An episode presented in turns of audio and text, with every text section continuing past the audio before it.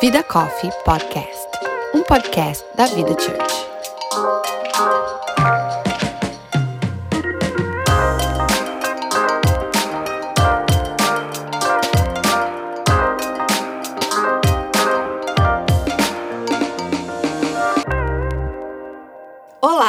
Nome é Ana Paula Prado. Eu sou a Erika Oliveira. E eu sou a Natasha Rocha. E você está ouvindo a primeira temporada do Vida Coffee Podcast, que tem como tema relacionamentos. E no episódio de hoje nós vamos falar sobre o nosso relacionamento com aqueles que nos apresentaram o amor mais maravilhoso e intenso que a gente poderia um dia experimentar. E ao mesmo tempo demandam de toda a nossa energia, tempo, sabedoria e paciência, os nossos filhos.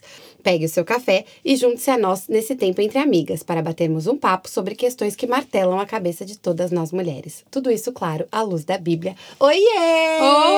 Oi! Hello! Chegamos em mais uma sexta-feira que você está ouvindo esse podcast. Quer dizer, não sei se você está ouvindo na sexta, mas lançamos toda sexta-feira. E o episódio de hoje é sobre o nosso relacionamento com os nossos pequenos, alguns nem tão pequenos assim. Not really.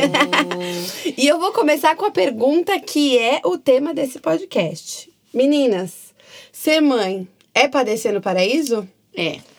Sim, claro. Assim, curta e grossa. É. É padecer no paraíso. É, inclusive, se você tá ouvindo a gente, você não é mãe.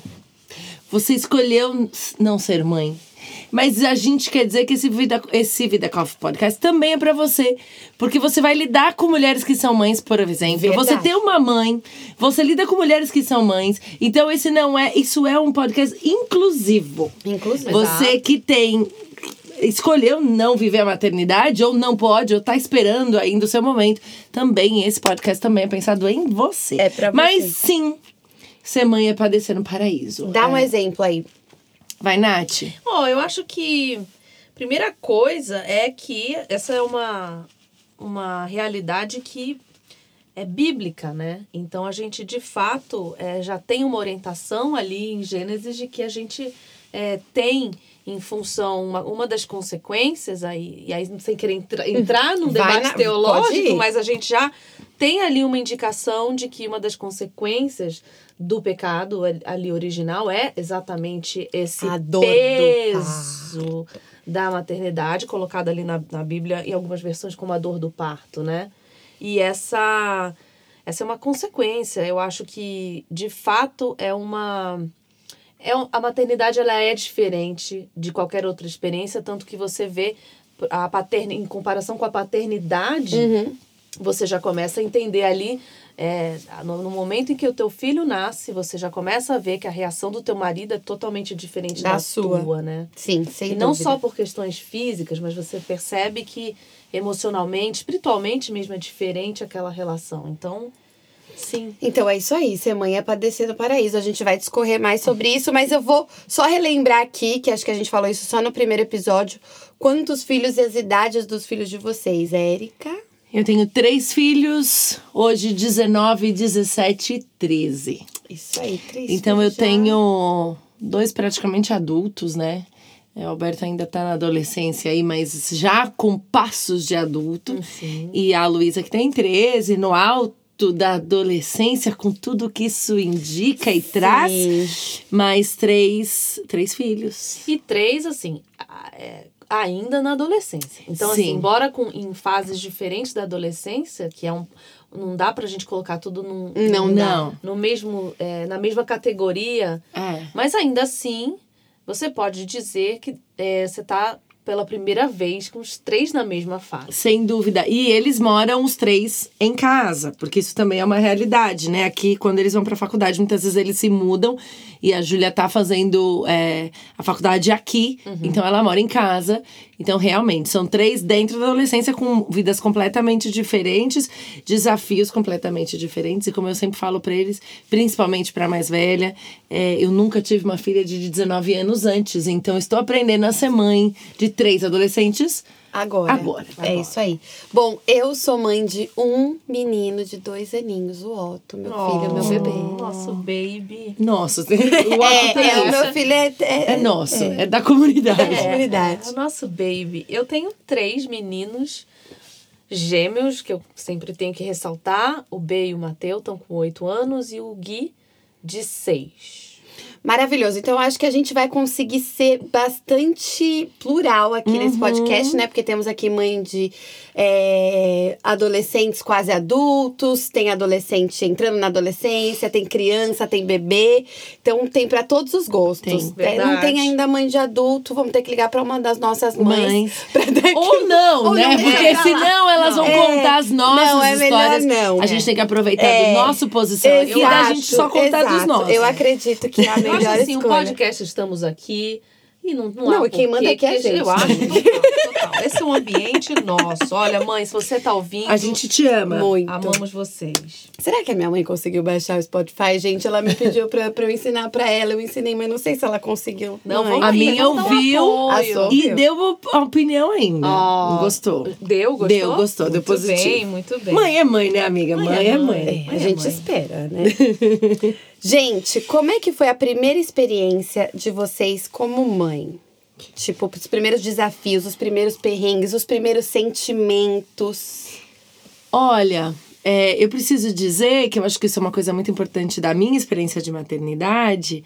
É que eu me casei super cedo. Se você não ouviu ainda a minha história do matrimônio, então volta no podcast anterior, que a gente falou sobre casamento, sobre é, relacionamentos com os nossos é, cônjuges, né? Sim. E então eu me casei aos 18, fui mãe aos 19. Então eu praticamente fui mãe na adolescência.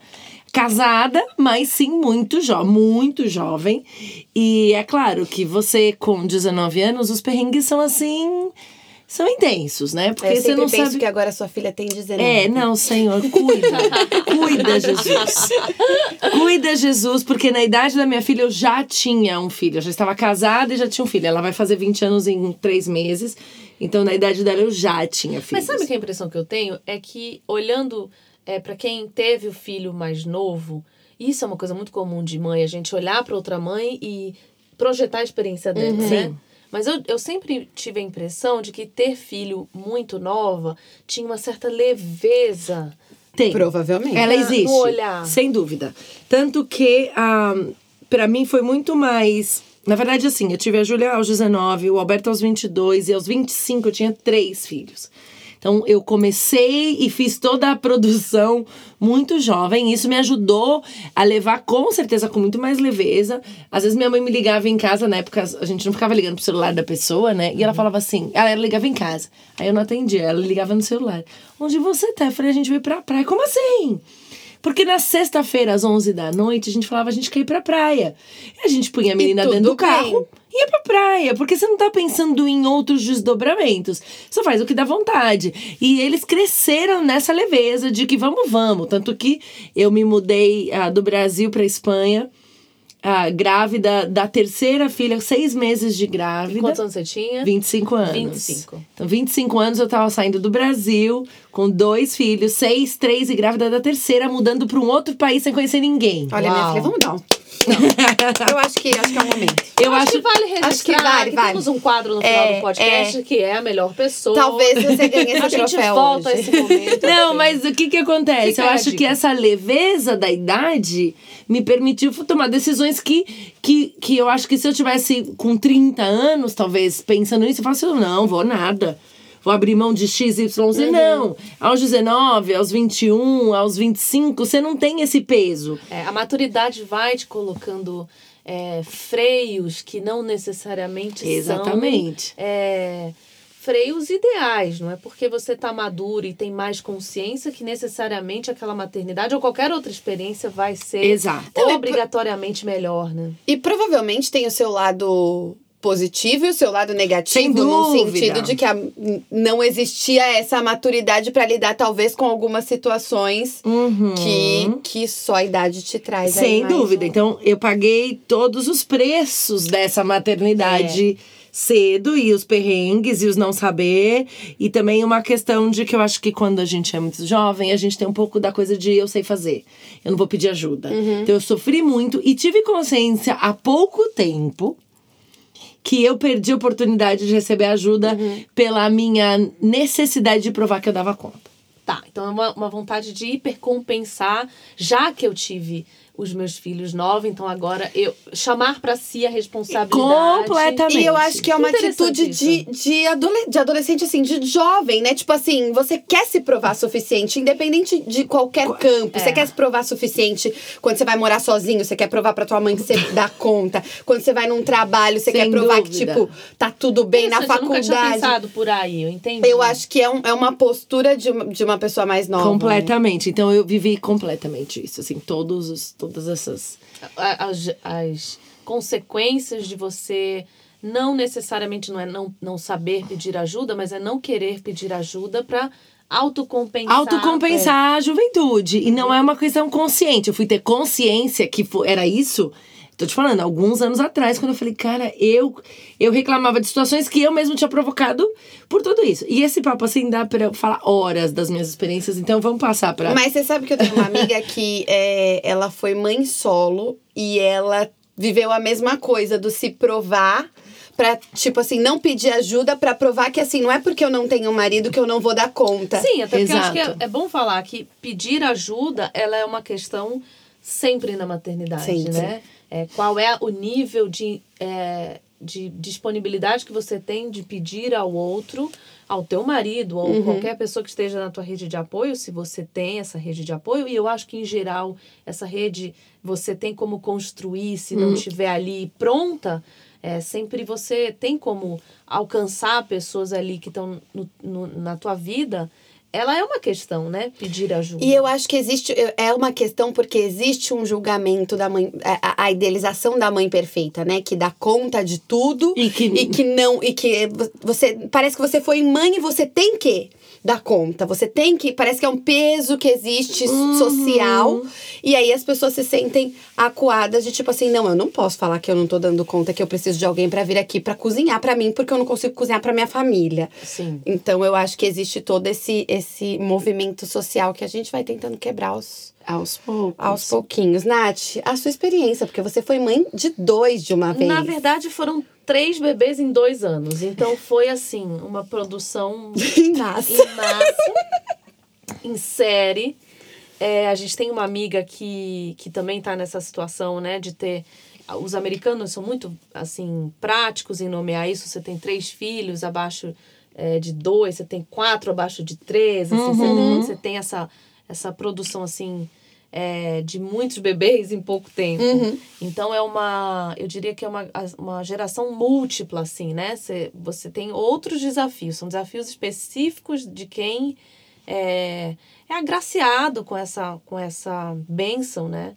E que, obviamente, que é chamado a uma responsabilidade na mesma proporção. Sem então, dúvida. é um desafio, assim, é, por um lado, físico muito grande, Uhum. porque você, de fato, a maternidade no início ali, você pode falar bem Consome disso. fisicamente, Uhum. Ela né? tem uma. Ela te consome fisicamente ao teu limite. Então você é levado.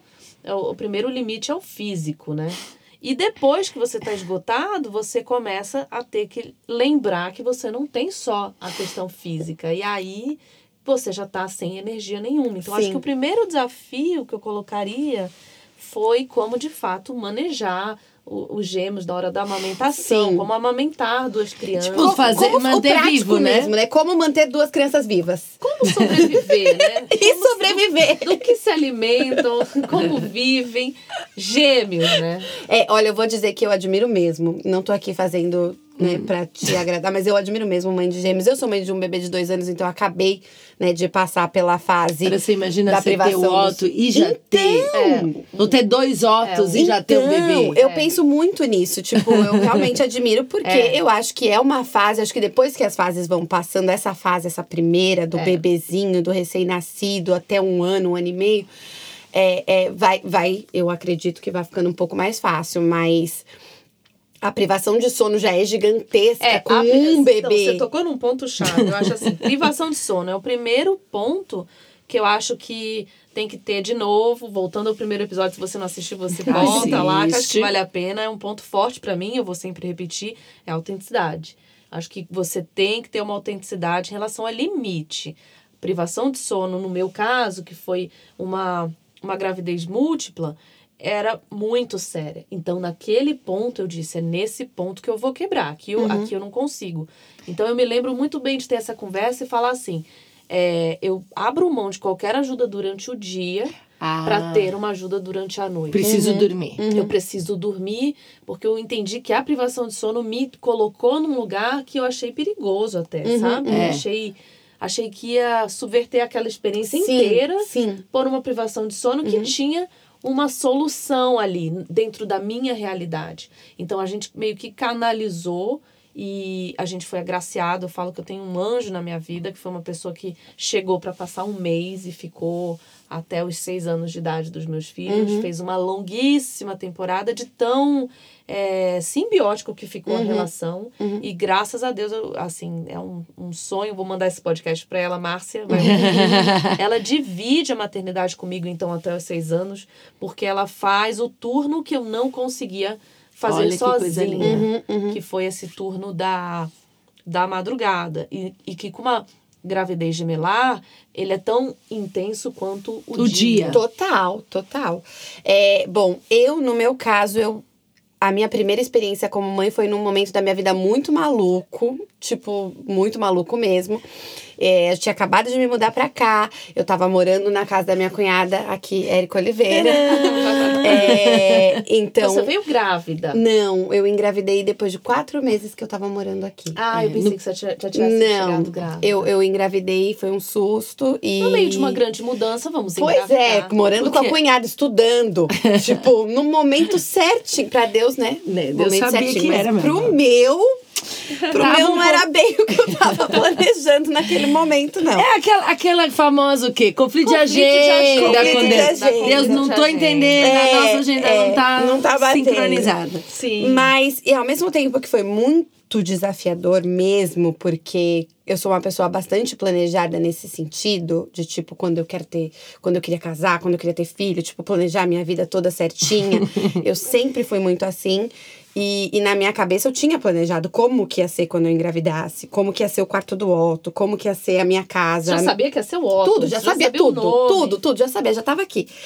E, e, na verdade, eu me peguei de surpresa nesse momento da minha vida, nada, né, nada a ver com uma criança. E, e falei assim, bom, tá, tá tudo fora dos meus planos, meu filho não vai ter nenhum quarto pra ele, porque no caso eu moro com a minha cunhada, ele vai ter comigo. E então foi, foi muito diferente, foi muito difícil, foi desafiador, não vou romantizar e falar, ai, Não. mais. tá." Não, não foi, foi bem desafiador. Mas por outro lado, eu morava com a minha cunhada, ou seja, eu tinha uma rede de apoio. Exato. Eu tinha, eu passei um tempo primeiro com a minha outra cunhada, irmã da Érica, Ioná. Passei as, as primeiras duas semanas do Otto com ela, porque ela morava mais perto do hospital onde ele nasceu. E aí eu já tinha a ajuda da minha mãe que tava aqui, da minha sogra que tava aqui, dela, Ai, da Érica que tava o tempo inteiro lá. E aí quando me mudei pra casa da Érica, é, eu tinha a ajuda dela, das crianças dela que não são crianças, então É. super me ajudam com o Otto.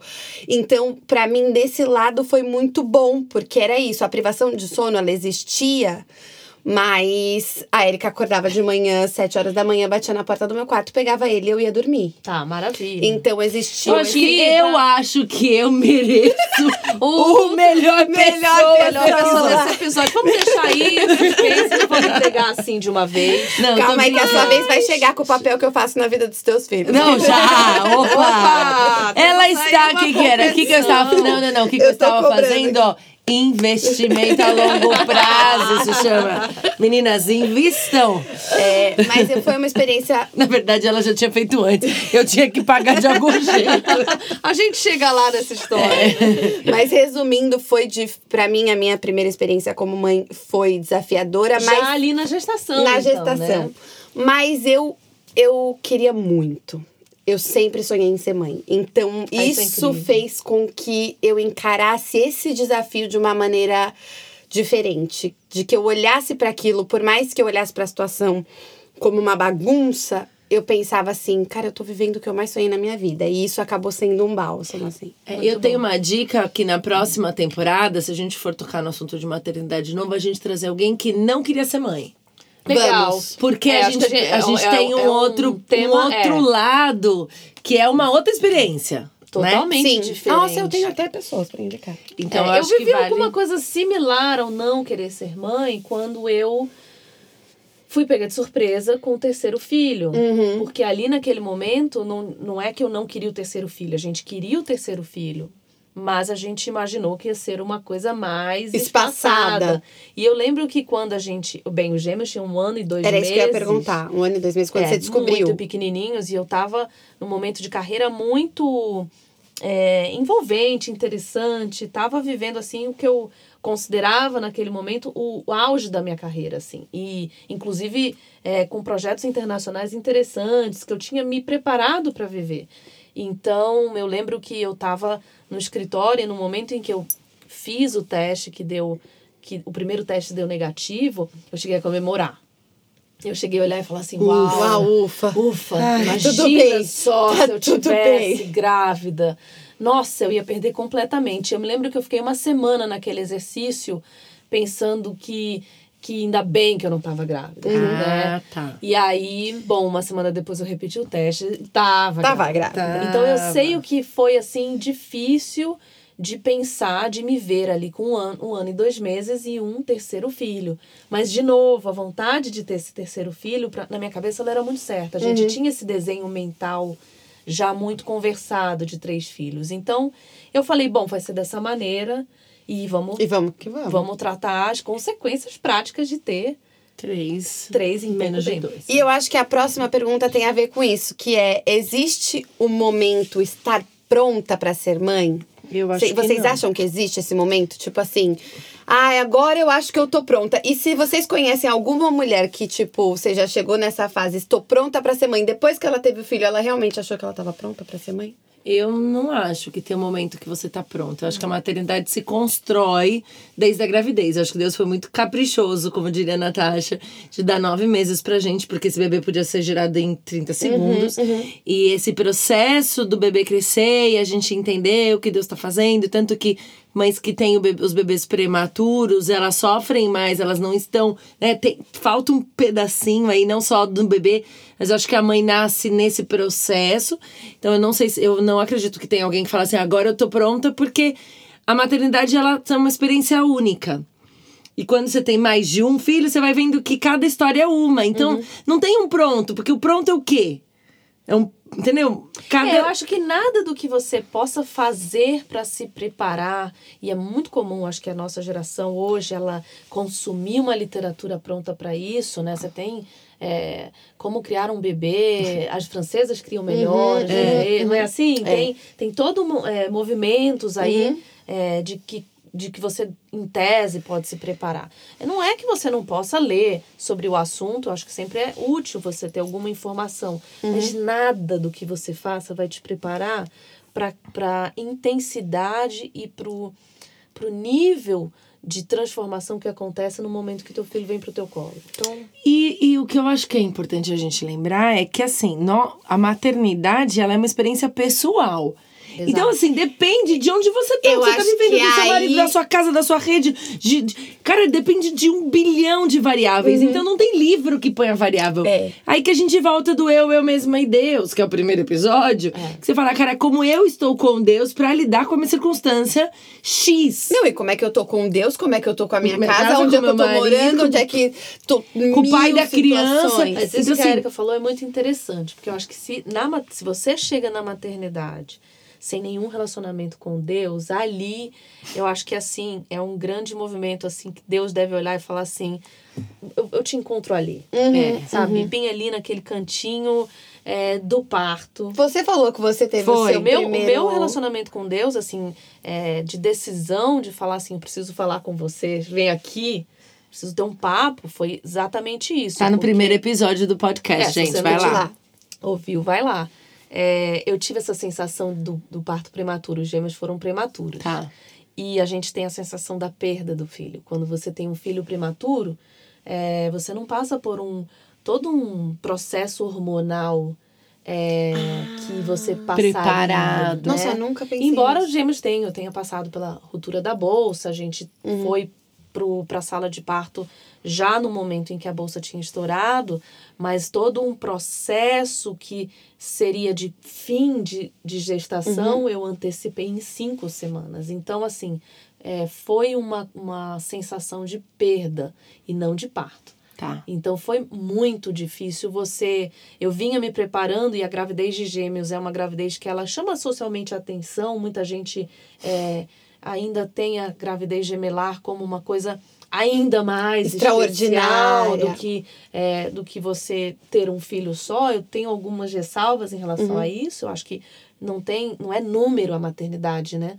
Não interessa se você tem um, se você tem dois, se você tem três, você é mãe. É. E, e aí, mas tinha toda aquela expectativa, e quando eu tive os gêmeos, eu vinha de nove meses ou de oito meses dessa expectativa sendo criada de que alguma coisa extraordinária estava acontecendo. Tá. E aí, quando eu tive a sensação do parto prematuro, aquilo ali não, não fazia sentido, porque eu, eu, eu dizia, Deus, não. Cadê a não, parte né, especial? é, não, não dá, não dá para você me dar e me tirar, porque Uhum. eu tive a sensação da perda real dos Tá. meus Uhum, filhos. Então eu não conseguia nem entender que eles estavam ali.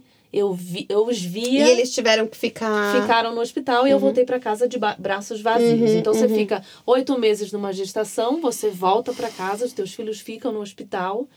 E eu olhava e fazia e eu perguntava para as pessoas: meus filhos estão vivos? Eu não sabia. Uhum. E, e eu olhava e não e não entendia, não assimilava. Foi muito brutal essa experiência. Nossa, eu consigo. Assim, não, mentira, eu nem consigo imaginar. Porque.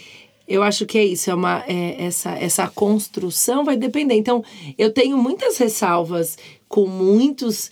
Eu acho que assim, a gente tem que ler e, e a leitura, a gente super incentiva você a ler, mas cuidado com modelos, cara. Você só vai saber o que tem que fazer quando você pegar o seu filho no braço e ver que o que funciona pra Ana Paula não funciona pra Natasha e, não- e de repente funciona pra mim um terceiro, um milésimo jeito.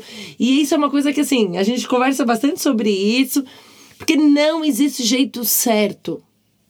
Até porque são crianças diferentes, vivendo Mães realidades diferentes, diferentes, com mães diferentes, com famílias É, diferentes. and gone, and on, and on. Mas, é, entrando nisso, então, já que não existe um, um- um modelo perfeito, né, um livro que vai responder todas as suas perguntas e nada mais, na hora de educar os filhos de vocês, aonde vocês buscam referências? E aí, obviamente, que todas nós vamos concordar que a, a gente busca referência na Bíblia e na oração, em Deus, mas além ali do, do momento joelho no chão e, e, e a gente com Deus, aonde mais vocês buscam referências para maternar? É, é isso, vocês têm. Vocês leram Não, muito. eu não li vocês- nada. É, é o feeling, é a mãe de vocês que vocês se espelham e falam, pô, minha mãe fez tudo muito perfeito, eu vou fazer igual. Eu, eu não li. Você não Eu não li sobre maternidade. Eu acho que é porque. Voltamos lá na minha questão A de ser mãe super jovem. E, e apesar é, de não ter tão perto, em, né, eu tive. Com, em seis anos eu tinha três filhos. Ainda assim é ainda uma- assim é, perto. E eu não li sobre maternidade. Eu acompanhava aí o mês a mês, o que tá acontecendo com o E também neném. maternidade não era um tema Não. assim, Igual agora, tão né? nichado. E um mercado, vamos mercado, dizer. Porque é, um é, mercado, exato, é um exato. mercado. Muito bom essa essa É um mercado. É um mercado. É um mercado. Então, pra mim, me incomodava, tipo assim. Eu não ficava procurando no livro, que ele tá todo doendo com dor de barriga. Ô mãe, o que que faz? A fulana, olha, eu dei funchicória. Não sei se vocês sabem o que é funchicória.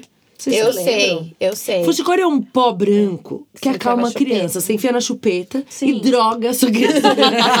Gente, é brincadeira. Brincadeira, é um produto natural. Bom, mas é verdade. Eu Era um lembro, pozinho que disso. supostamente. Ele tinha açúcar. Olha que coisa louca, né? Eu punha açúcar no bebê.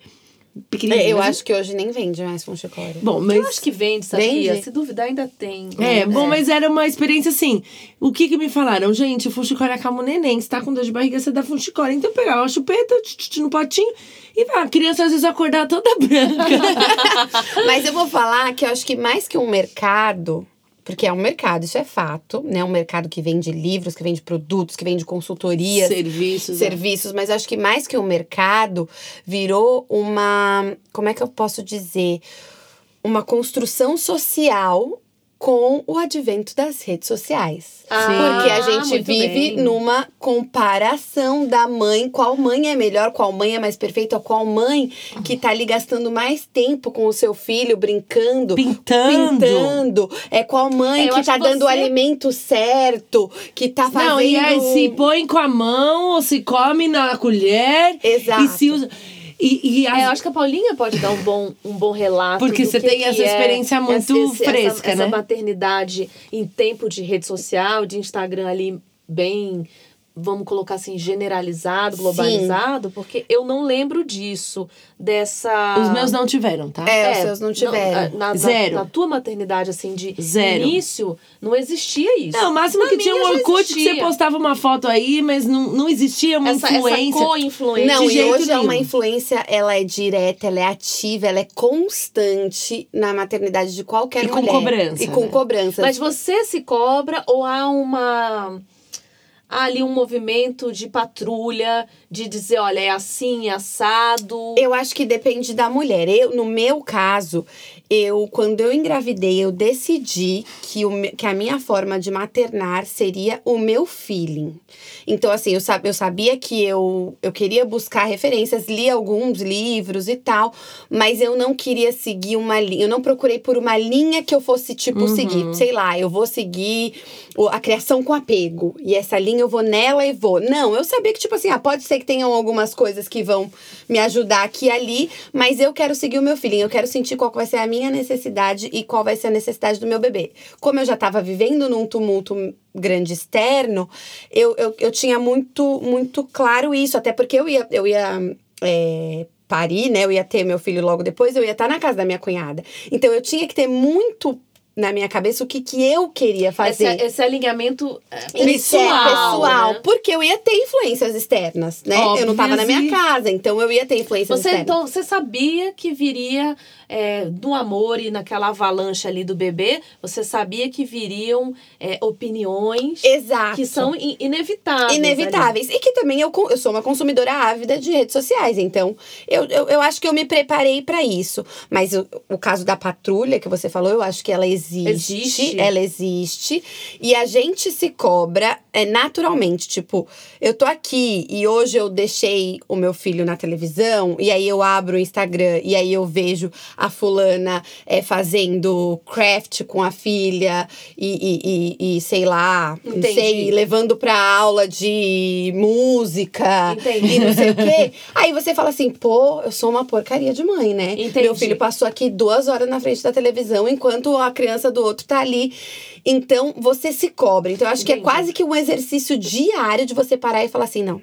Ela ficou ali. é- é- são 15 segundos que ela mostrou dela É. fazendo um craft. Pode ser que depois desses 15 segundos, a filha dela também ficou na televisão. Ou não, mas ela não é a sua filha. Então acho que é um exercício. Sabe- muito interessante Mas você sabe o que, que é interessante pensar? Que assim, o, a minha, o meu começo de maternidade não teve isso. Tá. O começo. Mas hoje eu sou mãe de três adolescentes. E aí, eu sim sou cobrada do que os meus filhos estão vivendo nessa idade. Verdade. Então, de repente, agora, numa mudança de fase, você vê filhos de fulanas e ciclanos É. que estão indo pra, uma, pra essa fase de tal jeito, e aí você tem Sem referencial dúvida. Então, assim, ai, porque a sua filha faz aula de nanana XYZ, ou seus filhos fazem nanana. Sua sabe? filha entrou na faculdade tal. digital, ou o que, que, que ele tá investindo pra colocar, ou que grana que você pôs pra ele entrar nessa universidade, que é o AB do programa, Entendi. nanana. Então, essa cobrança externa, ela é forever. Entendi. E que depois a gente vê que a gente. E aí a gente alimenta. Total. Porque a gente, alimenta, porque a gente, fala quer assim. o- o melhor também, né? Não é só querer o melhor, não. É o o ego. ego? É o Por quê? ego da mãe. É o ego. a gente. A rede social nada mais é do que a coletânea dos bons momentos das nossas vidas, né? A gente não fica ali postando o que acontece no Falamos primeiro disso no episódio. primeiro episódio. O primeiro episódio, como vocês podem ver, tá riquíssimo, porque a gente já falou dele umas 700 vezes aqui. Mas a gente, né, faz essa curadoria. Então, acontece a mesma coisa com os nossos filhos. Tipo, Uhum. eu vou postar quando meu filho tá comendo o prato super colorido. Ah, e o dia que teve que comer um nuggets no carro do McDonald's, você não posta, postou. entendeu? Então, Entendi. Olha, eu vou falar, eu acho que eu tô numa fase, eu chamo essa fase que eu tô com as crianças de lua de mel. Porque eu, é uma fase em que eles estão com 6 e 8 anos. Então, eu acre- acredito que até a entrada da adolescência, como são meninos, eu acho que tem um.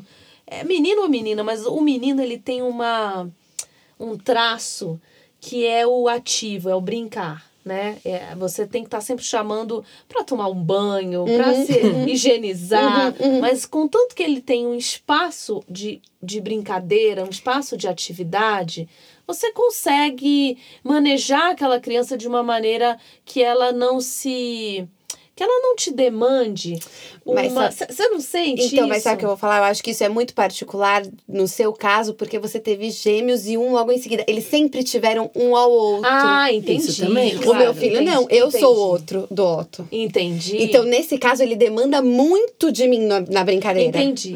Ele, tá- ele precisa brincar. Óbvio, ele é moleque. O Otto é bem menino também Porque e eu ia te falar isso, a sensação que eu tenho é de que é um clubinho. Então Mas é, é uma o clube porque pessoal, Exato, É, entendi. é porque você. Eles já eram dois. Entendi. E com dois anos ele já tinha mais um Sim. que, que podia ali fazer. E eu acho isso maravilhoso. O Thiago vive falando, pelo amor de Deus, essa criança precisa de um irmão. A gente porque ele demanda. concordo. eu acho. Eu também concordo, Natasha. Eu acho. Vamos uma Se você campanha não conhece aqui. o Otto, a gente vai colocar um post, vamos ter que expor.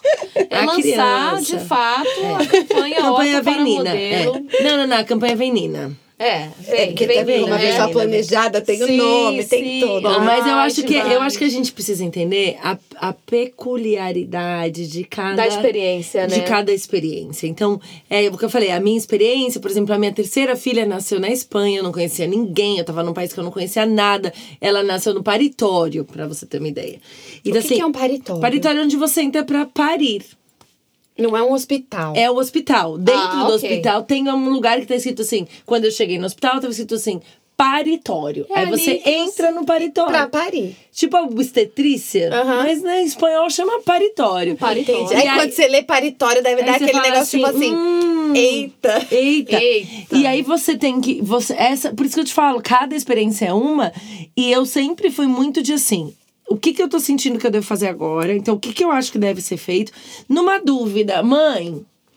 Ou numa conversa com a amiga que tem mais ou menos, que você encontrou no, na- no pediatra, fala assim: ah, tá com febre, ah, você tem tal coisa. Nossa, eu nunca pensei. Eu acho que essa leveza da conversa hoje ficou chatérrimo. Tá, eu acho que a troca Eu entre acho que a troca de cobrança, cobrança. ficou comparação. Entendi. É, porque eu não sei se é porque também eu não sou uma pessoa competitiva. Eu acho que a, a comparação vem de um fator chamado insegurança. Eu acho que é, quando você, diga, de alguma maneira, você entra nessa, seja para patrulhar a maternidade do outro, ou seja, também para aceitar essa patrulha, se você for olhar no fundo, no fundo, tem alguma insegurança Nossa, ali, é. que é natural, porque eu acho que não tem mãe, não tem experiência da maternidade sem insegurança, mas existe uma escolha de como você vai lidar com aquela insegurança. Exato. Então, de novo, tem que ter autenticidade. Eu acho que, de Exato, novo, tem é. que olhar e falar: bom, eu tô insegura, eu não sei fazer isso, eu nunca fui mãe, como a Erika colocou Uhum, aqui. Filha, eu nunca fui mãe de uma adolescente de 19 anos. Começa daí, porque você já tira aceita. essa noção Exato, de que você é com- um aceita. ser completo, né? Não, eu entendo. É que eu acho que hoje, é... e voltando para essa questão de rede social e de, de, de ter tanta informação, é um, um excesso de informação tão grande que as pessoas já colocaram ali o que é o certo. Então é tipo assim, vamos dizer, eu amamentei o Otto até um ano e dois meses. É, O, o, o certo hoje, o ai, o correto, o super correto, ai, amamente até os dois anos e não dê chupeta pro seu filho. Isso tá. Pra quem é mãe, é, e você acaba seguindo, né? Seu, seu- feed vira um pouco aquilo. É, isso tá escancarado na sua cara o tempo inteiro. Então, para uma mãe, por exemplo, que conseguiu amamentar o filho por dois meses por N motivos, ela tá ali na cara dela o tempo inteiro de que ela não foi até onde ela deveria ter ido, de que todo que mundo agora- consegue e ela não consegue, blá blá blá. Não, e que blá, blá, agora o blá, filho blá, dela não aí vai uma ter- dica prática: será que deixar de seguir? Eu Deixa, acho. total. Total. Eu acho que vale a pena. Você Eu deixa eu te Como falar uma qualquer coisa? Eu né? acho que as mães deveriam sair do, do Instagram quando elas começam a ter filho. Primeiros meses, assim, sai do Instagram. Ai, mas é tanto bebê lindo, eu adoro. Não, é lindo, mas sabe o que que o acontece? Eu acho que fica gera. de companhia. Por exemplo, você tá numa madrugada que teu filho não Total. dorme de jeito nenhum. Você tá ali, É. no- se você tem um filho só de duas em duas horas. Quando você tem gêmeos, é a cada 50 minutos.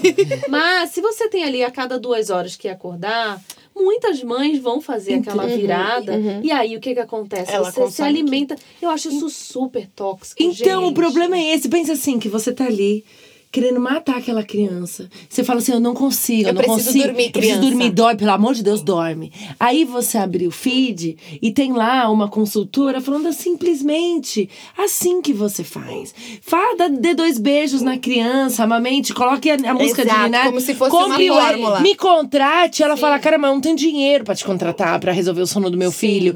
E aí, eu acho que isso gera na mulher uma E é isso que eu insatisfação queria voltar e falar assim. profunda. Será que essa verdade absoluta de rede social não tá ligada, então, a uma questão de mercado? Porque, Completamente. Porque a partir do momento em É que eu verdade. coloco um certo, eu também tô comercializando esse certo. Não, de e- alguma maneira eu vou comercializar. Porque não tem o interesse de eu colocar uma verdade absoluta num tema tão pessoal. Tão especial, tão profundo, tão é, incomparável. É a tua, é a tua Incomparável. impressão digital, É, a tua maternidade. é. Não tem igual a outra. Não, e porque filho também. É um Não igual, tem um um igual igual ao outro, né? Então eu acho que também tem que ter cuidado. Acho que legal essa reflexão da gente pensar é, até que ponto a rede social não está entrando também de maneira é, aí meio que sneaky, né? Meio que traiçoeira. Na forma de como você tá Na forma de seu filho, encarando, né? Agora, eu vou te falar, é um fenômeno que não vou te dizer que a gente não tá imune, que a gente não viveu e que não vai viver em outras etapas, como a Erika bem colocou, mas é um, um fenômeno que eu imagino recente e acho também que essas coisas tendem a, a evoluir. Sem então, eu não dúvida. sei se as próximas gerações vão estar tão ligadas nessa cilada de. Provavelmente da- não. É o que a gente falou né? dos filtros. Sim. Tipo assim, vai virar uma coisa natural da maternidade. Exato. Tipo assim, você já vai. É uma coisa que vem no pacote. Vem no Vem pacote. no pacote. Mas eu acho que precisa ter atenção. Sem Sim, dúvida. Sim. É, para vocês, qual foi o maior desafio da maternidade até agora? Porque daí eu acho que a gente vai ter, né? Vamos fazer assim, vamos começar você que tem Que filho só mais do- novo. até o 2. É. Isso. Depois ela vai porque Aí ela vai até o 8 e é. você vai até os 19. Isso. Entendi. Então, desafios até dois anos, Paulinha. Desafios até. O maior desafio que eu encontrei agora até os dois anos é. Ah, eu vou ter que voltar a isso. É o, é o de balancear aquilo que eu quero fazer com aquilo que todo mundo impõe que é o certo de fazer. É, então. E eu, eu Encontrar- acho que eu sou. Eu acho até que eu sou bem firme com relação a isso. É, mas encontrar aquilo que eu tô fazendo porque é o que eu quero, é o que eu acho, e não o porquê as outras pessoas estão, estão falando, ou porque as redes sociais dizem, ou enfim, encontrar o meu jeito de maternar. Eu acho que, que esse foi, tem sido o maior Legal. desafio. Pegando a bola daí, eu acho que assim, é, com seis e oito, eu já encontrei essa voz, assim. Uhum. Então eu já não tô nesse, nesse patamar da insegurança no sentido de é, olhar o outro Achar e ter um referencial, né? Mas eu acho que, assim, uma grande dificuldade é. Agora eu já tô num ponto de querer ver nos meus filhos valores que eu acho que são inegociáveis. Então, eu tenho a impressão de que eu estou numa janela muito linda dessa fase, que é mais fácil, de alguma maneira, de eu começar a plantar de maneira muito intencional o que eu vou querer colher, ou que eu, pelo menos, espero que seja colhido lá na frente. Então, essa janela que eu, que eu brinco que é uma lua de mel, é porque, de certa maneira, a criança ainda tem ali um uma certa facilidade de absorver, é, não o que você fala, O que eles veem. o que eles veem. Então, eu acho que o meu desafio é ser coerente nesse momento em que eles já estão, é, eles já têm memória, eles já vão lembrar. E essa coerência passa, inclusive, pela experiência espiritual. Né? Uhum, Então, a gente fala muito abertamente sobre o que a gente vive e sobre as nossas experiências com Deus, ou sobre o nosso relacionamento. É, e a gente e eu por falar isso com os meus filhos eu também sou cobrada então eu já tenho momentos em que é, eu, eu tenho um dos meus filhos que tem uma, uma percepção muito parecida com a minha Muito linda. e ele, e ele muitas vezes me confronta, é, do tipo, você esqueceu o que está na palavra, você me falou isso e você está fazendo de outra maneira. gente. Então é uma é um desafio começar a plantar aquilo que eu acho que é, eu gostaria que tivesse sido, de repente, plantado comigo. Uhum, uhum, Em termos de valores, em termos de De uma maneira intencional. De uma maneira intencional. Então é não levar tanto, ah, é uma criança, ah, tá tudo bem. É, eu acho que é ter uma certa seriedade numa fase em que eles não entendem totalmente. E acho que isso afeta diretamente na sua vida, no sentido de, tipo assim, eu tenho que policiar a maneira que eu me comporto Você- e viver a, a minha verdade aqui para que eles É, vejam. um menino de 8 anos, ele já te percebe nas tuas oscilações e nas tuas nuances, Aham. ele já lê. Aham. Então ele já sabe que é assim, ele- os meus filhos já olham e já sabem que eu tô falando uma coisa e tô fazendo outra. Eles já cobram nesse sentido. Então, acho que o desafio agora dessa que, que muitas, ah, os psicólogos chamam de primeira infância, né, que é fechar, acho que aos sete anos, eu não sei, gente, eu não posso estar errada, mas fala, fala-se muito de uma primeira infância, né? As nossas psicólogas podem comentar. Sim, por favor. até que idade é a primeira infância? Mas eu acho que é até 7 ou 8. Sim, mas eu acho que tem aí uma preocupação de, nessa fase, ter essa coerência é, de valores e de princípios. Esse é o desafio para mim. Ah, é tudo isso aí. É tudo É isso. isso. Até os dois, até É. os E daí oito. vai o quê? E Daí- aí, daí vai espera? onde? O que E aí eu acho que eu tenho dois conceitos que um eu aprendi recentemente, assim, na verdade, ele teve forma em frase recentemente, que é um é tentar errar o menos possível. Ou seja, a consciência de que eu vou errar. Ok. A gente Ponto. erra desde a hora que eles nascem. né? Ponto. Eu vou errar. Real, consciência Real. real. prática. Prática. Eu vou errar. Tente errar o menos possível. E a segunda coisa é, eles vão voar. Eu tô criando pessoas. Isso já eu já penso há muito tempo. Eu falo, eu estou criando pessoas. Eles não são os meus filhos só. Eles são pessoas que eles vão ter que sair quando eu quando eu não estou olhando e eu preciso saber que a resposta deles às situações que eles vão viver são de pessoas. Então, assim, e que eu não vou ter controle sobre essa reação. E já me dá um suador só de pensar. É, ele dá, dá, dá falta de ar, dá tudo isso. É. Fugiu. Alguém pode. Fugiu do, do, do, do castigo, da palmada, seja lá do método disciplinador. Fugiu, fugiu, fugiu. você Acabou, tem. acabou. Acabou. Passou. Game over do controle Co- das acabou. tuas, né? Acabou, porque. Acabou. Acabou. Então, assim, é, vamos lá. Eu estou criando pessoas, então eu preciso pensar que todo esse trabalho que eu fui já intencional, né, de, de criar o conceito, de taranã, agora eles estão na mão deles de colocar em prática na rua. Com o outro. Com o outro. Porque em casa. E, que- e outra. E que, porque assim, os filhos da Natasha, eles também estão pondo em prática na rua, porque já vão pra escola e tudo mais. Mas ela sabe, porque nessa idade você Aham. sabe tudo que seus filhos fazem. Existe. Agora, Controle, na é. sua idade é assim, Não. além de tudo, eles vão e você, E não, faz a menor sabe. ideia. Vai saber assim, quando der um ruinzão, mas daí é muito ruim. Pra chegou na tua vida. Que chega, viu, gente? Queria dizer que chega. A Por gente isso, só quer fazer um alerta, assim, pra filhos que estão ouvindo, chega, a gente sabe tudo. Espírito Tudo. Santo conta. Conta, tá? conta. É, os meus estão bem treinados nessa parte também. Então, é, é, eu acho que é.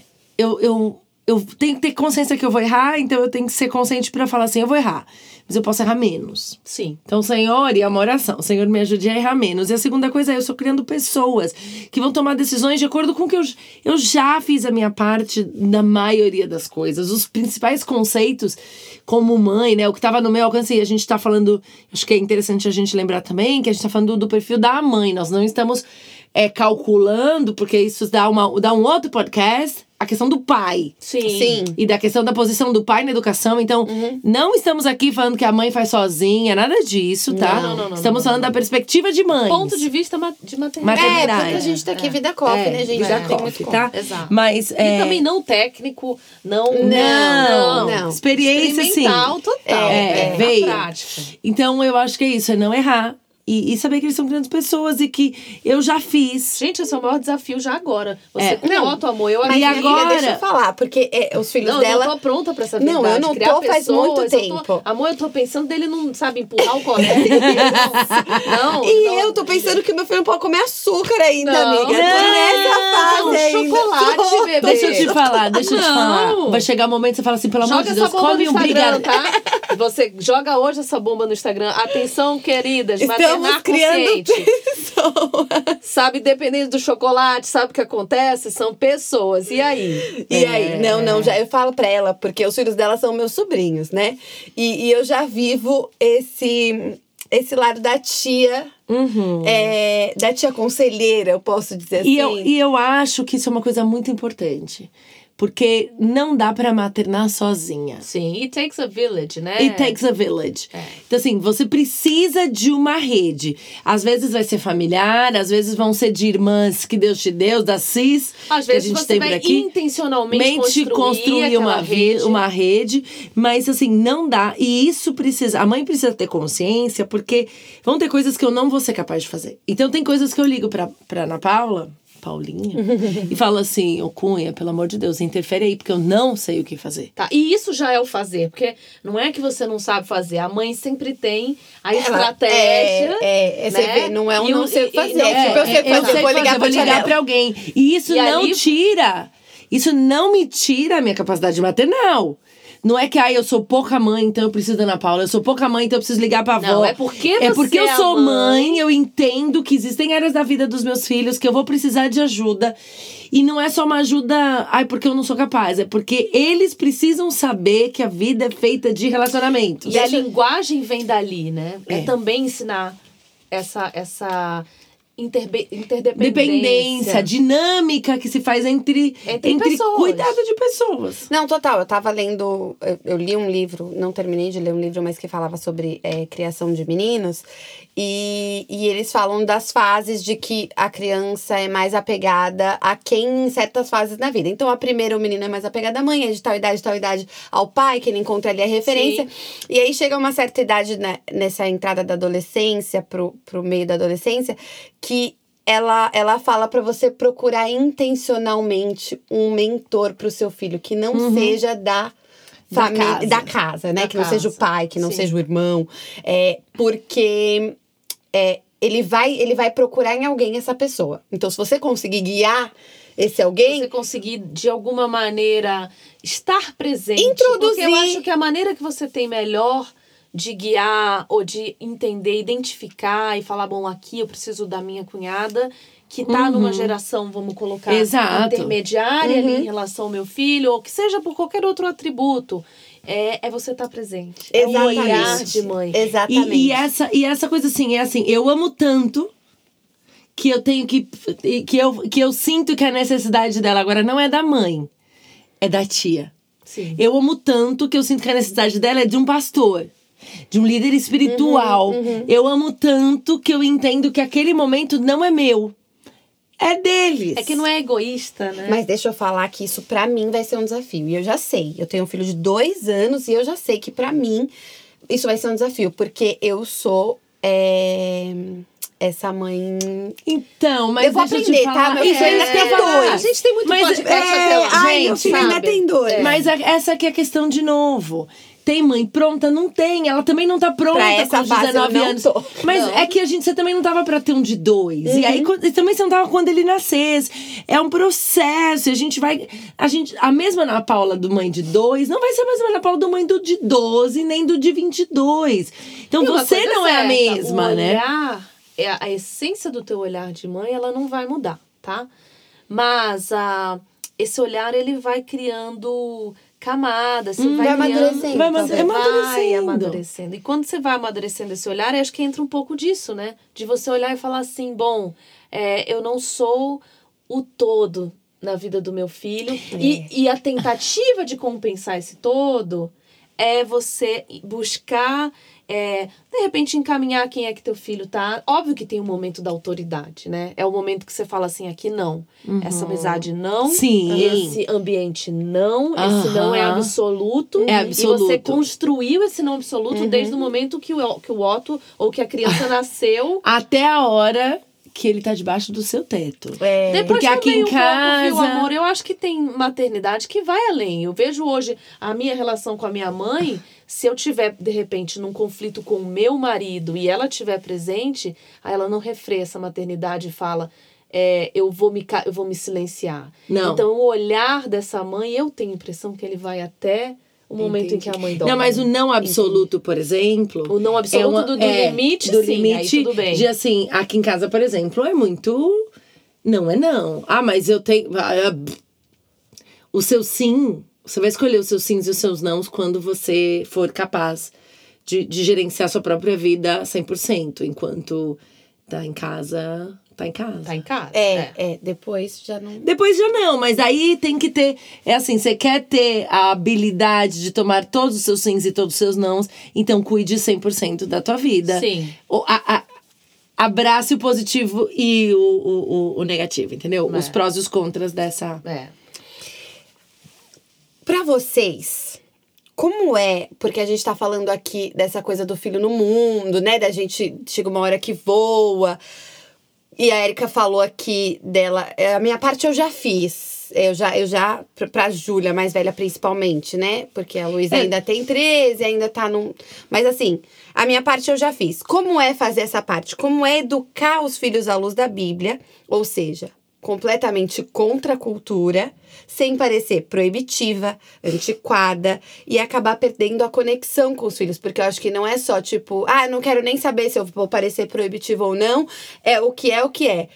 Mas sem perder a conexão com seus filhos, porque isso, querendo ou não, pode gerar ali uma ruptura. Como fazer isso, se é que vocês têm um insight de como fazer isso sem. Não, isso é Érica. Sem quebrar um relacionamento. Érica, Érica. vamos lá, conta Sabe, pra a gente, que o máximo que eu tenho que aqui, fazer é, pro meu filho até gente- agora é não molha o pé na poça, ok? É só isso. É, eu já o máximo que eu ouço é contar até três. Um, dois, três. A partir daí é Érica total. A, a primeira coisa que, quando eu falei, assim, você tava falando sobre, eu falei, já fiz a minha parte, no sentido que a gente faz, eu acho que a nossa parte nunca vai acabar, que é um pouco que a Nath falou, que o- o- a maternidade, ela não tem fim, né? não. Não encerra. Então, é no sentido de que é, eu entender que existem conceitos que eu tenho que passar, e eu tenho um tempo para passar esses conceitos de uma forma muito in- intensa, e depois a gente vai ajustando isso de acordo com a vida.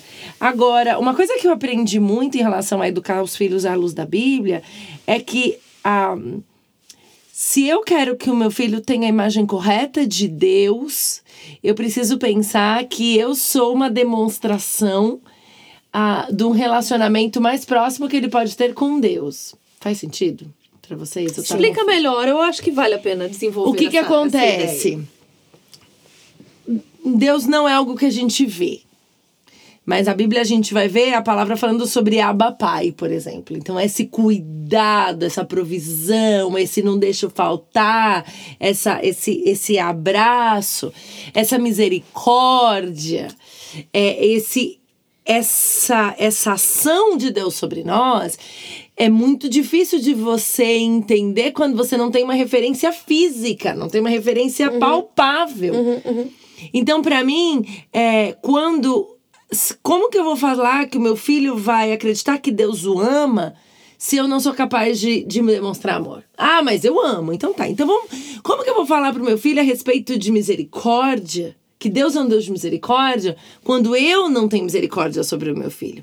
Como que eu vou falar sobre que é um Deus que perdoa se eu não desenvolvo no meu filho a habilidade de perdoar e de pedir perdão? Então eu acho que é, a gente precisa entender que se eu não demonstrar isso, e eu, isso, isso não é com peso, isso é com vida real com Deus. Então isso não é que vira um checklist na minha cabeça. Não vira. Não vira. Tá? Não é que assim. Não é prático. Não, não é assim, neste momento agora, essa semana, tenho aqui na minha agenda que demonstrarei como Deus é. Não. É, não tem, É. como, não tem como fake it. Não. É e o impossível, filho, né? os, os adolescentes principalmente, eles cheiram falsidade. Sim. Eles cheiram.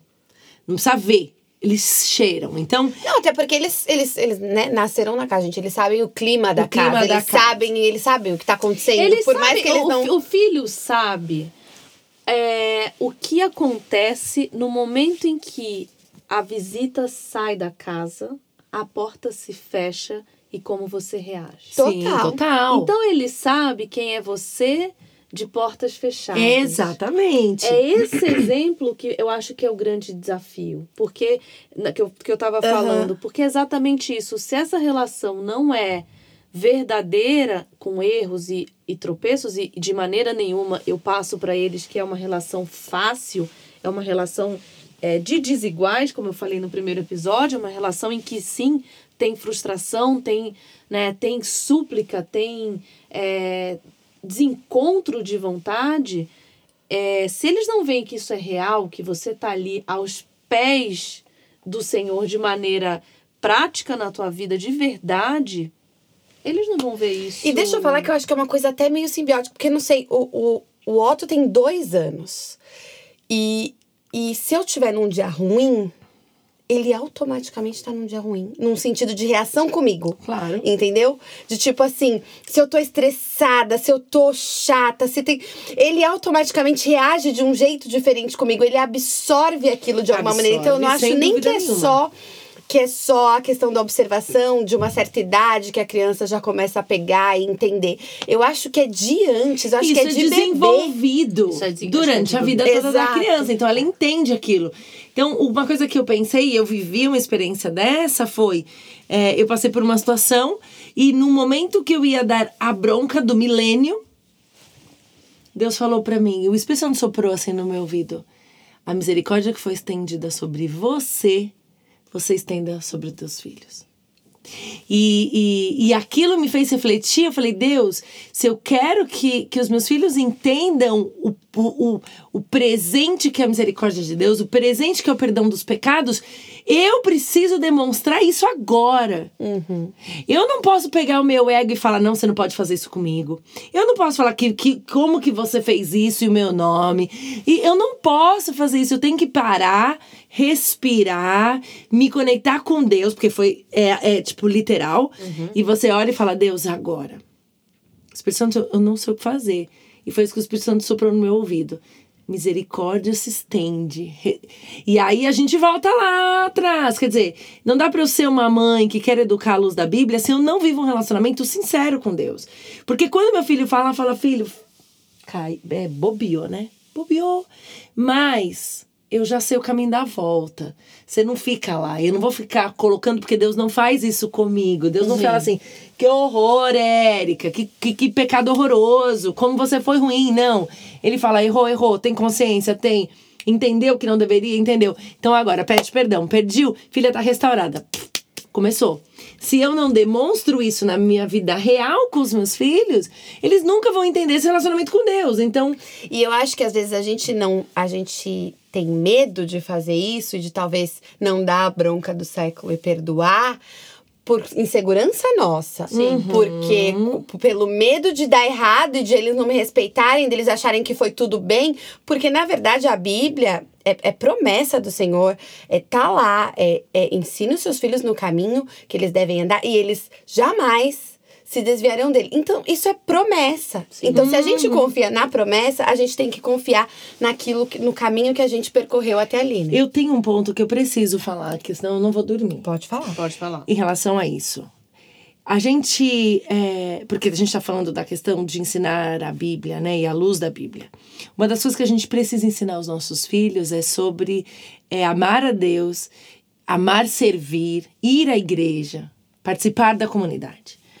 E eu vejo muitos pais que falam assim: ah, Erika, eles não querem ir. Ah, mas não tem quem faça eles irem. E eu tenho, eu tenho uma pergunta para você que fala isso. Se seu filho falar hoje, Nath, mamãe, eu não quero ir pra escola, não gosto de fazer dever. Você vai falar o que pra ele? Não, ele tem que ir, é uma Isso obrigação. é um grande problema teu. É. Você vai e acabou. Você vai e acabou. Eu acho que a gente, e isso foi uma estratégia do inimigo, de colocar na nossa cabeça que vai traumatizar. Ontem eu tava tendo essa conversa depois do culto com uma família. eh, de um dos nossos professores do Vida Kids, e a gente tava falando sobre isso. Ele falou que a filha participa da montagem da aula dele e tal. E eu falei: sabe o que acontece? A gente vê uma geração de filhos frustrados com a igreja, muitas vezes. Por quê? Porque eles viram hipocrisia. Eles não querem o pai da igreja, eles querem o pai de casa. Então ele não quer ir na igreja porque ele não quer ser exposto a uma mentira. Que o cara é um cara aqui e, E é outro na ele é igreja. Agora, filhos que vivem a verdade do evangelho dentro de casa É, eu vou e na um igreja. exemplo sobre isso. Isso, isso tem trauma. Não tem trauma. Não e, tem eu, trauma. e eu tô te falando de primeira pessoa, porque nós, nós três fomos criados dentro da igreja. A gente dormia, rasgava a cabeça, comia Vale a brigadeiro. pena você contar. Aliás, você, Tiago e a E Ana. são três irmãos que foram criados. Os pais de vocês não são é, pastores. Não são pastores de igreja, mas são completamente envolvidos. Meu pai foi é, ministro, de música, hoje é pastor de música Tá. a vida inteira. Então a gente cresceu servindo na igreja. Todos os sábados, a partir das quatro da tarde, a gente estava na igreja. Todos os domingos, escola dominical e ensaio, até o culto. Então a gente ia, tipo, três horas da tarde, ficava até as dez da noite. ah, todos os fins de semana, todas as terças tinham culto. Assim, De uma vida é, prazerosa. é, e meu vida- pai não era pa- pastor do tempo integral. Então, assim, ele tinha negócios, era empreendedor, músico. Então, além, de- além dessa vida de trabalho normal, ele servia voluntariamente na igreja por toda a nossa vida. Claro que a gente não queria ir para a igreja muitas vezes, mas era assim: eu não estou perguntando se vocês vão, nós vamos todos para a igreja.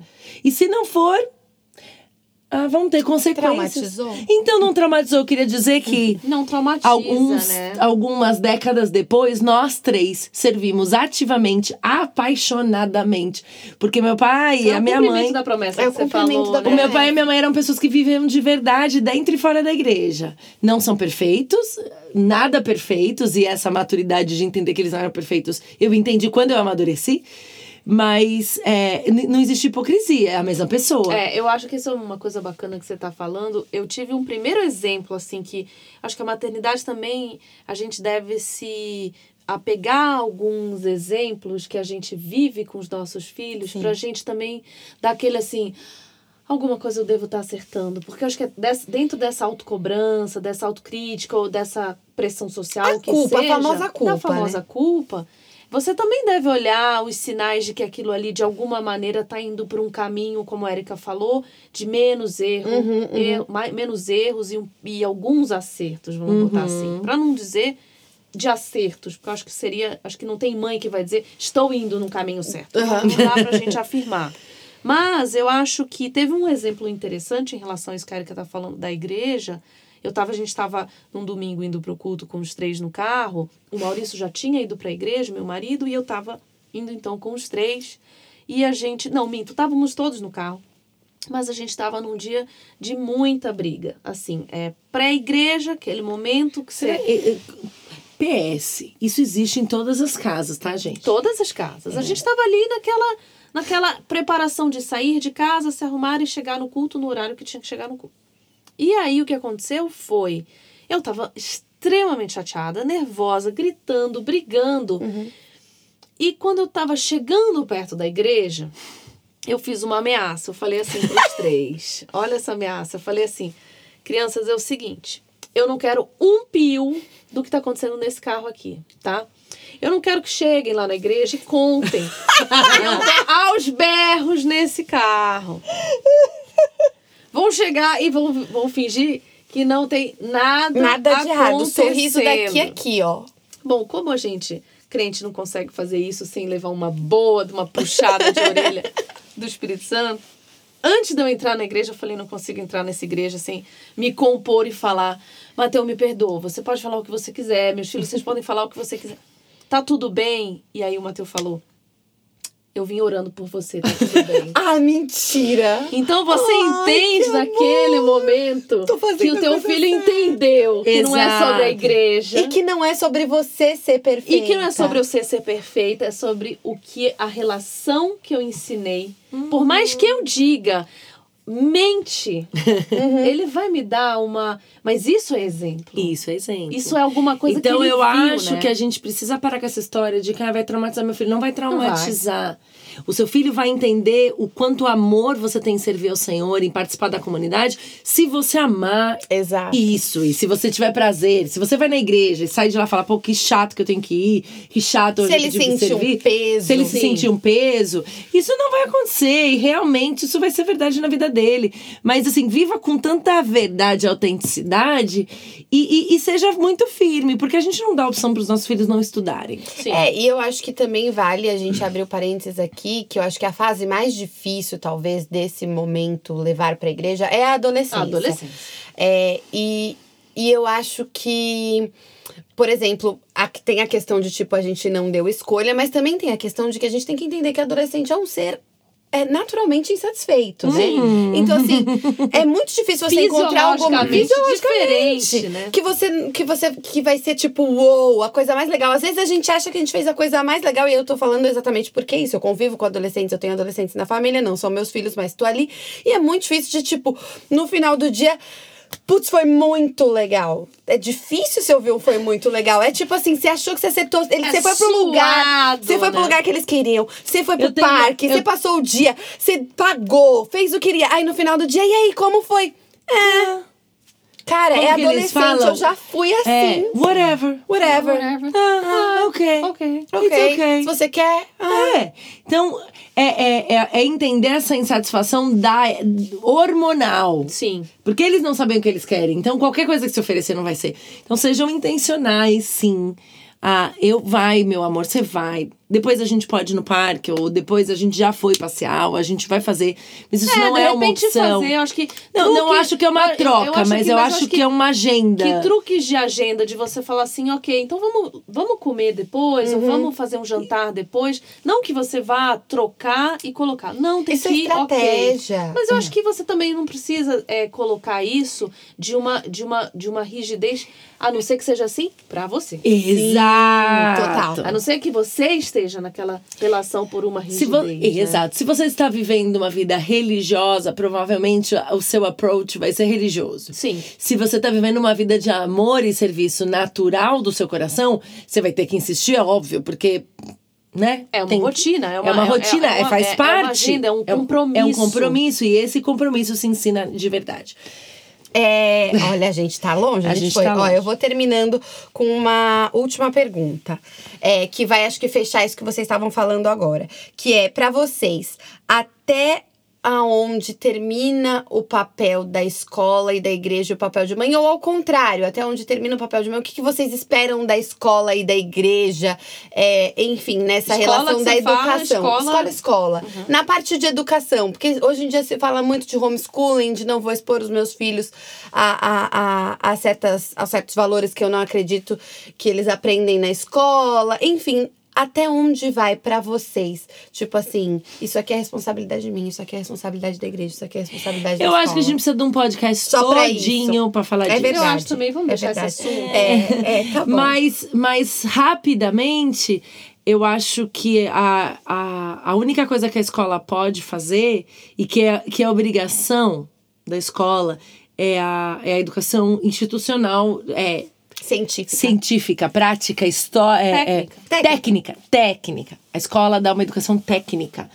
Modos, respeito, valores, é, é, comportamento, princípios de vida, princípios de Relacionamento. relacionamento, tudo isso acontece em casa. A igreja não tem papel nenhum em relação a isso. A igreja vai te oferecer a oportunidade no lugar que o seu filho vai colocar aquilo em prática e vai viver numa comunidade com pessoas, mas a igreja não é responsável por educar o seu filho nem religiosamente, porque pensa que o seu filho fica na igreja, por mais que ele vá à igreja, por mais que ele fique na salinha, todo domingo ele vai ter duas, Duas horas. horas. Um Na domingo semana. na semana. Se ele vai pra escola dominical, vamos pensar que a gente tem um programa e ele vai quatro horas na semana, minha querida. Você tá ensinando Jesus, é de manhã. Vamos lá, Deuteronômio 6. É, que é de manhã, de tarde, de noite, levantando, andando. Então, eu acho que a gente precisa entender que uma coisa é uma coisa, outra coisa. é outra coisa. Uma escola técnico, matemática, língua, ciências, pá. Ah, mas a escola ensinou X. Então você tenha tempo, organize suas prioridades e sente com o seu filho e olhe o que, que ele está ensinando. Ah, não, tá falando que veio ma- do macaco. O que, que você sabe? Qual que é a tua convicção? É claro que é um desafio, porque você vai ter que sair da casinha e Sim. falar. É mais fácil falar o problema do meu filho é a escola. O problema do seu filho não é a escola. O problema do seu filho não é o amigo dele. O problema do seu filho é ele. E a gente tem que entender que somos pecadores desde a nossa concepção. E seu filho precisa de Jesus assim como você precisa de Jesus. Eu acho que vale um episódio. Olha, não, eu acho que vale uma temporada sobre maternidade. Tem muito. Eu, eu saio desse podcast agora, assim, com, com a sensação de que tem muita coisa pra falar ainda. E a gente não vai ter todo esse tempo do mundo. Temos Não. todos aqui compromissos e. E, E você também que você tá ouvindo. também que tá ouvindo Você já a deve ter gente. chegado no seu destino, É. deve, deve estar parada. É, já deve ter dado pegava. pausa e Pause. continuado já na ida e na volta Ó, muitas vezes. se você dá pause no nosso podcast, avisa lá pra gente no Instagram, arroba vidacoffee.live. Quantas tentativas, né? quantos blocos você tá ouvindo? Mas sabe o que que é isso? É uma estratégia, porque como sai uma vez por semana... É pra você pra ficar você ficar ouvindo. durante a semana Sim. toda ouvindo a gente. Eu sou, é assim que eu consumo podcast, pelo menos. É, vamos para os quadros. Sim, vamos lá. Bom, gente, vamos começar pela hora do autocuidado, que é o quadro que já estamos aí quase na metade E aí, da Natasha? temporada. Você trouxe alguma coisa pra gente? E eu continuo sem passo diretamente para a Erika. Seu autocuidado. Olha, o o meu autocuidado dessa semana, que quando a gente tá gravando, é, foi num evento muito especial do Vida Coffee Experience, foi eu tirar um dia, eu tirei a- o dia do evento mesmo, eu pintei, gente, eu pinto meu cabelo sozinha, né? Porque aqui em vida real, pintei, ah, é, preparei meu cabelo e recebi uma maquiagem maravilhosa da Lele, Letícia, Oh, nossa ai. amiga linda, Letícia Marques, que fez uma maquiagem e, e conseguiu colocar. Eu não sou uma pessoa que super usa maquiagem, eu faço uma pele sempre muito básica, e ela conseguiu me deixar com cara de Érica, com plus. Legal. Então, esse, foi, eu me senti. Não foi exatamente um autocuidado, mas foi um momento que Ah, eu mas parei e recebi. foi. Maravilha. E assim, é, né, preparei o look com super ajuda de Ana Paula. Já vai ligando Aqui, que, que, então essa, essa questão de conseguir me preparar, de estar bem, de sentir, me sentir confortável, tirando o salto alto, mas vale pelo né, esforço. Eu acho que esse foi a minha, o meu autocuidado dessa semana. Muito bom. Então, meu momento de autocuidado dessa semana tem sido: meu filho, ele. Eu não sei se eu já falei isso em algum podcast, mas ele. Eu coloquei blackout no, no quarto dele. Então, ele tem dormido até mais tarde. Uau, que logo, truque. logo, o meu momento de autocuidado tem sido acordar só quando meu filho acorda. Nossa. Então eu não acordo antes dele. Eu tenho mil coisas pra fazer. Às vezes eu acordo assim, com aquele dia todo atrasado, mas eu falo, ah, não, eu só vou acordar. Porque se eu começo a movimentar a casa, Ele vai acordar. ele acorda, porque as casas aqui, gente, você É. escuta tudo e qualquer coisa que acontece. Talvez você tenha escutado um cachorro latindo. É, exato. É é uma coisa das casas daqui. Então, ele, se eu começo a me movimentar na casa, ele vai acordar mais rápido. Então, o que, que eu faço? Eu só acordo a hora que ele acorda. Esse tem sido o meu momento de autocuidado durante toda a semana. Cuidado com este Ai, autocuidado. vem. porque eu já falei pra você na- no episódio anterior que o meu autocuidado é Era dormir até mais organizar a tarde. minha organizar rotina a pra dormir um pouco mais. Então, acho que filho é um episódio de maternidade. Acho que mui- por muito tempo e ainda é, autocuidado pra mim é conseguir descansar Então é no isso, momento fechou. em que as crianças estão ali de alguma maneira entretidas Hum, ou ou dormindo ou, tão- mesmo. ou tão dormindo mesmo. É isso aí. É... Bom, melhor pessoa. Ah, não, antes a gente tem. Bom, então vamos lá. Ok ou not, ou not ok? Ok ou not ok? Qual foi o momento que você ficou naquela dúvida se aquilo ali tava ok ou se. Ai, eu tenho um prontinho na ponta Vai, da língua que lá. tem tudo a ver com esse episódio, Vai, gente. favor. E que eu acho que muita mãe vai se identificar, pelo menos eu Vai. espero. Se identifique Por comigo, favor, senão vou favor, me sentir muito mal. Comenta, É, gente. Diz que se fala assim, identifica. não todo mundo faz mas igual. diga. Ok ou not ok? Fazer a TV de babá. Porque Ok, é isso, né? Mas assim, não tem outro Ok, jeito. Não tem outro ok. jeito. A Peppa tem, tem sido parte de, de, de, assim, importante na minha rede de apoio. Vamos pensar, vamos fazer uma, vamos fazer um, um- um- vamos voltar um pouquinho lá atrás, quando eu era criança, que nós fomos criadas em algum momento, nós fomos expostas a um show da Xuxa, que tinham lá, vamos dizer assim, as suas músicas um não Não, suas músicas péssimas, gente. péssimas, músicas assim. péssimas, com pessoas com danças péssimas, com encenações Seminuas. seminuas, encenações não adequadas. Eu acho que quando a gente fala de Peppa Pig e Mundo Bita, nós estamos ok. Tá tudo bem, né? Inclusive, vieram falar é, da Peppa Pig é, pra mim. É, Mas, gente, pô, mas a- o quê da Peppa Pig? Falaram, Natasha, você não Ah, não, é acredita? eu já fiquei mal, porque a gente tenta achar o Gente, desenho mas certo. peraí, a gente não acerta nunca. Pois é, não acerta, O- esquece. a Peppa Pig. A patrulha, vem a patrulha. Pi, pi, pi, pi, pi. A patrulha, a Peppa Não. Pig não é boa, porque a Peppa Pig é mal educada. Aí logo eu pensei, eu não fui até a Xuxa, não cheguei até. Se eu tivesse chegado, ia ser mais contundente o meu argumento. Mas eu pensei, cara, eu assistia pica-pau. Pica-pau era mó mal educado, malandro, roubava, tipo, era mó, tipo, vivia é, sacaneando E as sou uma boa pessoa. E eu sou uma ótima pessoa, ele vai sobreviver a Peppa Pig. Sinto Gente, muito. é um, um, tons pastéis, um desenho. Não é, ela fala thank you, bye bye, Daddy Pig. Ah, tá ótimo. Não, gente, Ok, ok. É super ok.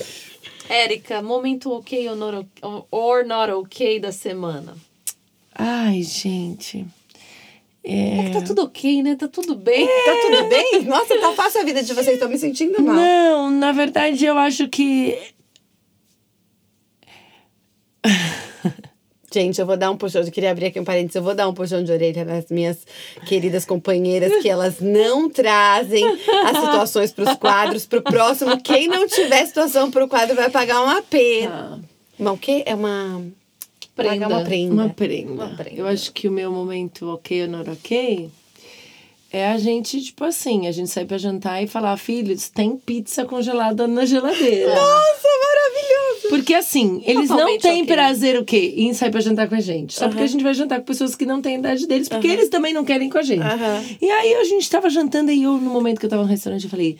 Tô aqui comendo um Hum, sushi tô comendo aqui, delícia. delícia. Eu acho que eu preciso ver o que eles vão comer. Eu falei, gente, tem pizza congelada, se vocês quiserem fazer. Eu sei como é. Nossa, eu acho super ok. Super ok. Super ok. Super ok, Ai, mas que ainda assim dá culpa, sabia? Ah, eu Ainda assim, você, imagino. né? Você Dá, tá dá, mas depois passa. eu acho que quando eles vão. Eu ia fazer só um adendo muito rápido que a gente tava falando lá do negócio é, do, da gente ser sempre a mãe, que a gente vai amadurecendo e aí vai deixando o filho, soltando o filho um pouco. E eu acho que isso muito tem a ver com o fato de que eles não ficam com essa carinha de dois anos fofa e eles não, Não. são fofinhos pra sempre. Não. Chega uma hora que eles começam a ser chatos e aí fica mais fácil de Ah, tipo. sem dúvida. Ai, come aí a pizza Não, mas congelada. A, eu- a teoria minha rápida é a seguinte: o filho ele é o mais fofinho, lindo e redondo e, e simétrico e fofo da vida no momento que a gente mais precisa e é mais desafiador. Porque você só encara, meu amor, aquela madrugada. Por causa daquela carinha. Quando você olha aquele bebê sem dente nenhum, faz um riso pra você. Um cheirinho específico. Aquele cheiro. Você não Isso é muito consegue real. resistir. É verdade. É verdade. Faz E Quando eles estão bem numa idade ah, desafiadora adulta, você já tá querendo que voe. Vai, pelo amor Vai, de Deus. vai, de amor, Jesus. vai buscar Vai. a sua vida futura. Estarei Vai. aqui no ninho, mas você pode voar. Se precisar voltar ao ninho, volte, mas voe! Boa, boa, passarinho. Eu saí de casa assim, com um tapinha na- no bumbum ali, ó. Vai, passarinho, vai. A mamãe volta daqui É. duas horinhas. Pode ir. Eu só queria dizer, filhos, continuem amando a mamãe. A culpa, a culpa. É. Bom, momento no ok ou not ok, é, passo. Acho que o momento no ok ou not ok acabou de acontecer. Eu ia falar agora, É. Natasha. Levar a sua cachorra amada para um momento de autocuidado canino. E a cachorra conseguir ter quatro banhos em seguida. Por quê? E é a primeira vez que ela e vai a a esse primeira pet vez shop. que ela vai a esse pet shop inaugurar. Ela tá com vergonha, gente, de falar que a cachorra teve que tomar quatro banhos porque a cachorra teve um piriri. quatro vezes seguidos. A, a moça ligou e falou: Pelo amor de Deus. Eu não sei o que acontece porque eu dei um banho e eu vi um piriri, um banho, um piriri, um banho, piriri, um banho, piriri. Leve essa cachorra embora. E eu acho que a sua pergunta, o que eu que é. Tudo bem eu ter continuado gravando esse podcast enquanto a cachorra tava destruindo o pet shop da pessoa. Eu espero que a dona do pet shop não tenha nenhum problema quando ela ouvir esse podcast. Bom, melhor pessoa.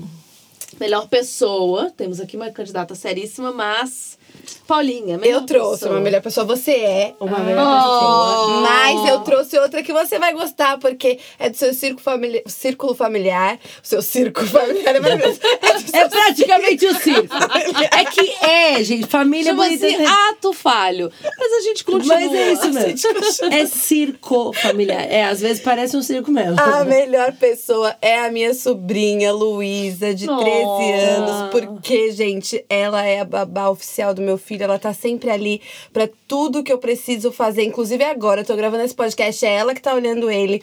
E assim, ela tá sempre E ali. é amor, Não, né? é É. amor. Ele ama ela, ela ama ele. E sem ela eu não sei. Tipo, todo evento da igreja que eu tenho, ela tem que estar ali. Porque ele ou é comigo ou é com ela. Não tem outra Não vai pessoa. ter. Não. Verdade. Então, Lulu, meu amor, você é a melhor pessoa. pessoa. Ah, eu concordo. Érica, melhor pessoa.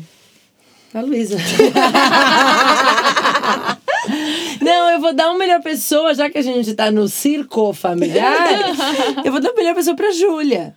É, na verdade, eu posso dar duas melhores pessoas, porque Aí eu tô você vai muito ter que dar pro Beto, É, porque eu mas eu acho que Luísa. Mas eu dou Mas eu quero. pro Beto. Tá, então vamos lá, gente. deixar. Olha, vai ser assim, de filhos. meus filhos. Porque a Júlia, ela tá com 19 anos, a gente já falou algumas vezes dela aqui hoje. E ela tem se desenvolvido tanto, tanto, tanto nos últimos meses. É, que é, é assim, é- é. Impressionante, é momento baba-ovo total, mas realmente, assim, é, vale a pena você investir no- nos seus filhos, vale a pena você ser firme nas situações que o Senhor mostra para ser firme.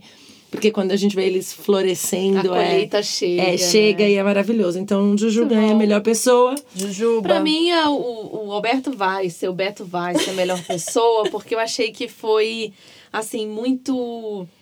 Um momento de orgulho. Eu acho que mãe tem um pouco isso, de orgulho coletivo. Sim. Isso, você né? fica com orgulho tem. do filho da É, outra, a né? Maternidade, amiga. de fato, te traz esse olhar diferente. Somos mães um pouco coletivamente, Aham. né? E ver o Beto, ele me ligou essa semana, começou o primeiro trabalho, adolescente, é, com todo o nervosismo que é o primeiro trabalho, e eu senti muito esse orgulho, essa sensação de que, uau, como é bom é, testemunhar esse momento de uma criança que está já na fase, entrando ali na fase adulta, se disponibilizar para o trabalho. Então, eu sou fã, eu acho que do trabalho, sou fã de menino que, que já está sendo criado para esse caminho. Então, melhor pessoa Fala a verdade, mim- você não ficou pensando nos seus filhos quando Lógico. chegarem nessa idade? Você falou, Na "Ai, como é vai verdade, ser o Guilherme?" na verdade, você já colocou assim: Gui, Mateu e B, vocês vão ligar pra tia Érica Porque e eu tô vão fazendo vender esse faca pra aqui. ela.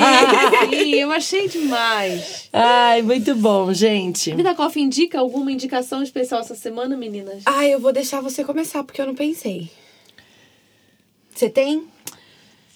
Ai, gente, vamos. Não, pelo amor de Deus, a gente não vai sair daqui sem nenhuma indicação. Eu preciso ter uma pera. Eu acho que a indicação, eu tenho uma indicação. Vai, vai, Eu acho que a Natasha, indicação tem a ver com o papo de hoje, a minha, tá? Não é uma série, não é um livro, não é um conteúdo.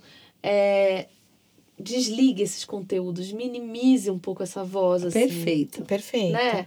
E se atente à sua maternidade de maneira mais é, Intuitiva. intuitiva, mais pessoal. Ela é tua, foi o Senhor que te deu. Então, é, não distribui ela pra, pra, assim, de maneira não pensada, né? Eu acho que essa é a melhor indicação que o Vida Coffee indica desse episódio pode acontecer. É isso, diminua os barulhos, Os os ruídos. ruídos, e não se distraia com maternidade de outras pessoas. Você é única. Né? Sim. É isso aí. Perfeito, perfeito. É, a gente tem, tem assunto pra falar, assim, tipo, por uma temporada inteira. Mas eu queria falar de novo o que a gente falou no começo. É, nem todo mundo tem é, essa experiência da maternidade. É, muitas vezes ela não é desejada, muitas vezes ela não é permitida, muitas vezes ela é, lhes é tirada, às vezes ela é esperada, às vezes é, meu, tem tantas vertentes né, do que pode ser, mas você sempre vai ter alguém por perto, então tenha misericórdia, olhe com amor pelas mães que você tem ao seu lado, independente da tua escolha e da tua vivência. é, estenda essa misericórdia, né? E, e como a Natasha falou agora há pouco, receba esse presente de Deus, é, ou entenda a maternidade como um presente de Deus, não que ele é único e que você, ah, se você não viveu isso, você não sabe o que é, você vai saber outras coisas. E o Senhor é, permite que a gente tenha cada uma uma experiência, então não se cobre, é, desfrute do seu momento. Se permita, como a gente falou lá no primeiro episódio, a viver o teu relacionamento com Deus, porque é Ele que vai pautar todas as outras relações familiares, conjugais, de maternidade ou não. E a nossa oração hoje é que você viva uh, um relacionamento tão profundo com Deus que transborde na vida dos teus filhos também. É, que seja tão, tão, tão de, de verdade que quando você percebeu, você derramou Jesus na vida dos teus filhos e que seja leve. É, e que você erre, tente errar cada vez menos, mas tenha consciência que você vai errar. E é isso aí. Você acabou de ouvir o Vida Coffee Podcast, um podcast da Vida Church. Nosso próximo episódio vai ao ar na próxima sexta-feira. De segunda a quinta, você pode acompanhar o Vida Coffee Live pelo meu Instagram pessoal, arroba se você tem interesse em participar de um dos nossos pequenos grupos do Vida Coffee Sisterhood, você pode entrar na bio do nosso Instagram e encontrar lá todas as informações. Nós temos grupos presenciais e online. E se você ainda não segue o Vida Coffee nas redes sociais, nós somos o vidacoffee.life no Instagram e no Facebook. Você também pode acompanhar a nossa igreja pelo vidachurch.life e através do nosso canal no YouTube. Até a semana que vem. Até semana que vem, gente. Um beijo. Tchau, tchau. beijo. beijo.